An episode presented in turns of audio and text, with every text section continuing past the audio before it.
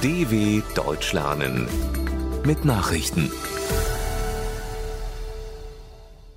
Samstag, 31. Dezember 2022, 9 Uhr in Deutschland.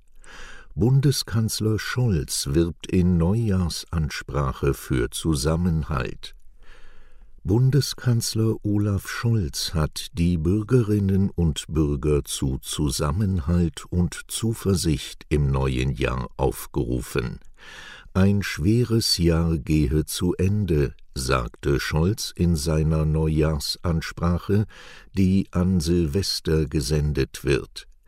Russlands Präsident Wladimir Putin führe mitten in Europa einen imperialistischen Angriffskrieg. Dies stelle auch Deutschland auf eine harte Probe. Die Geschichte des Jahres handele aber auch von Zusammenhalt und Stärke. Anders als in anderen Krisen seien Europäische Union und NATO nicht gespalten. Deutschland sei auch nicht eingeknickt, als Moskau den Gashahn zugedreht habe.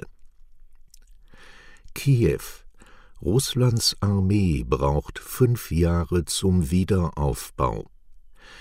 Die russische Armee hat angesichts ihrer Verluste in der Ukraine nach Ansicht des ukrainischen Verteidigungsministers Oleksiy Resnikow ihre Schlagkraft auf Jahre hinaus verloren.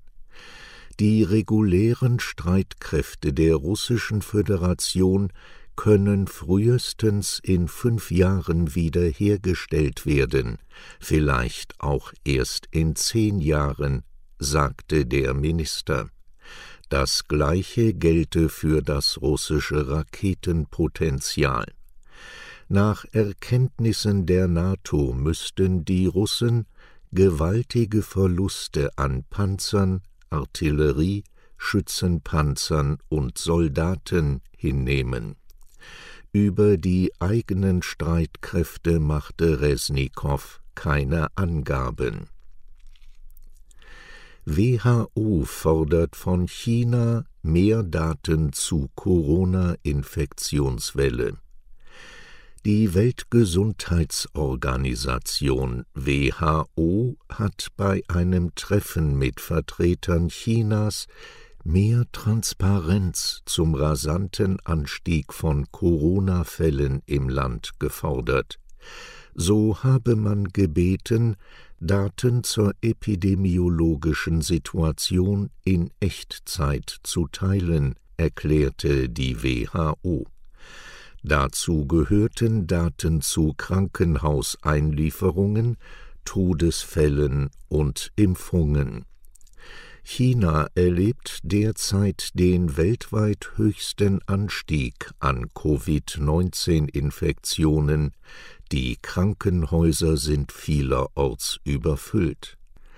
Nach Italien und den USA kündigten auch Frankreich, Spanien, Großbritannien, Israel und Südkorea eine Corona-Testpflicht für China-Reisende an. Militär Nordkorea feuert drei Kurzstreckenraketen ab. Nordkorea hat nach Angaben des südkoreanischen Militärs abermals ballistische Raketen in Richtung offenes Meer abgefeuert. Am Samstag seien drei Kurzstreckenraketen aus Nordkorea geortet worden, teilte der Generalstab in Seoul mit. Sie flogen etwa 350 Kilometer weit, bevor sie ins japanische Meer stürzten. UN-Resolutionen verbieten Nordkorea die Erprobung von ballistischen Raketen. Solche Raketen können je nach Bauart auch mit einem Atomsprengkopf ausgerüstet werden. Nordkorea hat in diesem Jahr den Umfang der Tests mit atomwaffenfähigen Raketen deutlich erhöht. Venezuelas Opposition wählt ihren langjährigen Interimspräsidenten Guaido ab. Nach knapp vier Jahren hat die venezolanische Opposition dem selbsternannten Interimspräsidenten Juan Guaido die Unterstützung entzogen.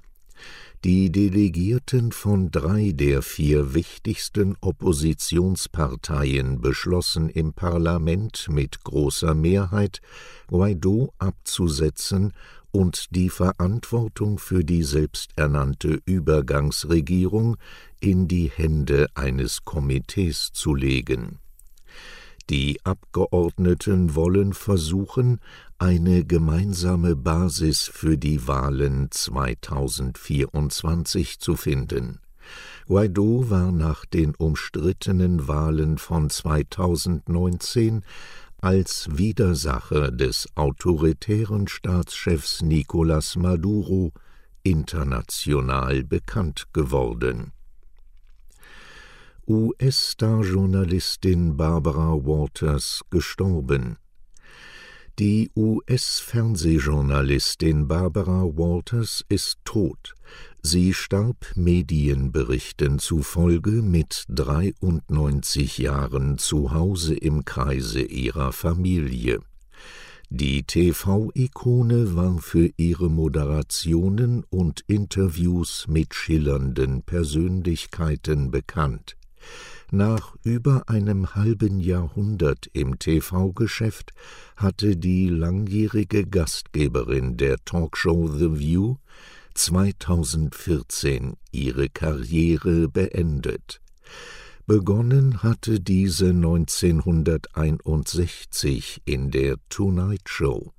1976 avancierte Walters zur ersten Nachrichtenmoderatorin im Abendprogramm des US-Fernsehens. Weltweit ebnete sie den Weg für viele Fernsehreporterinnen und Nachrichtensprecherinnen. Cristiano Ronaldo wechselt nach Saudi-Arabien. Der frühere Weltfußballer Cristiano Ronaldo setzt seine zuletzt ins Stocken geratene Karriere in Saudi-Arabien fort. Der 37 Jahre alte Portugiese, der beim britischen Club Manchester United im November nach seiner Generalabrechnung mit dem Club vor die Tür gesetzt worden war, unterschrieb einen Vertrag bis 2025 bei Al-Nasr FC in der Hauptstadt Riad. Laut Medienberichten soll Ronaldos Jahresgehalt bei rund 200 Millionen Euro liegen. Ronaldo sprach von einer sehr inspirierenden Vision des Vereins und fügte hinzu, zusammen werden wir dem Team helfen, mehr Erfolg zu haben. Soweit die Meldungen vom 31.12.2022. dw.com/langsame Nachrichten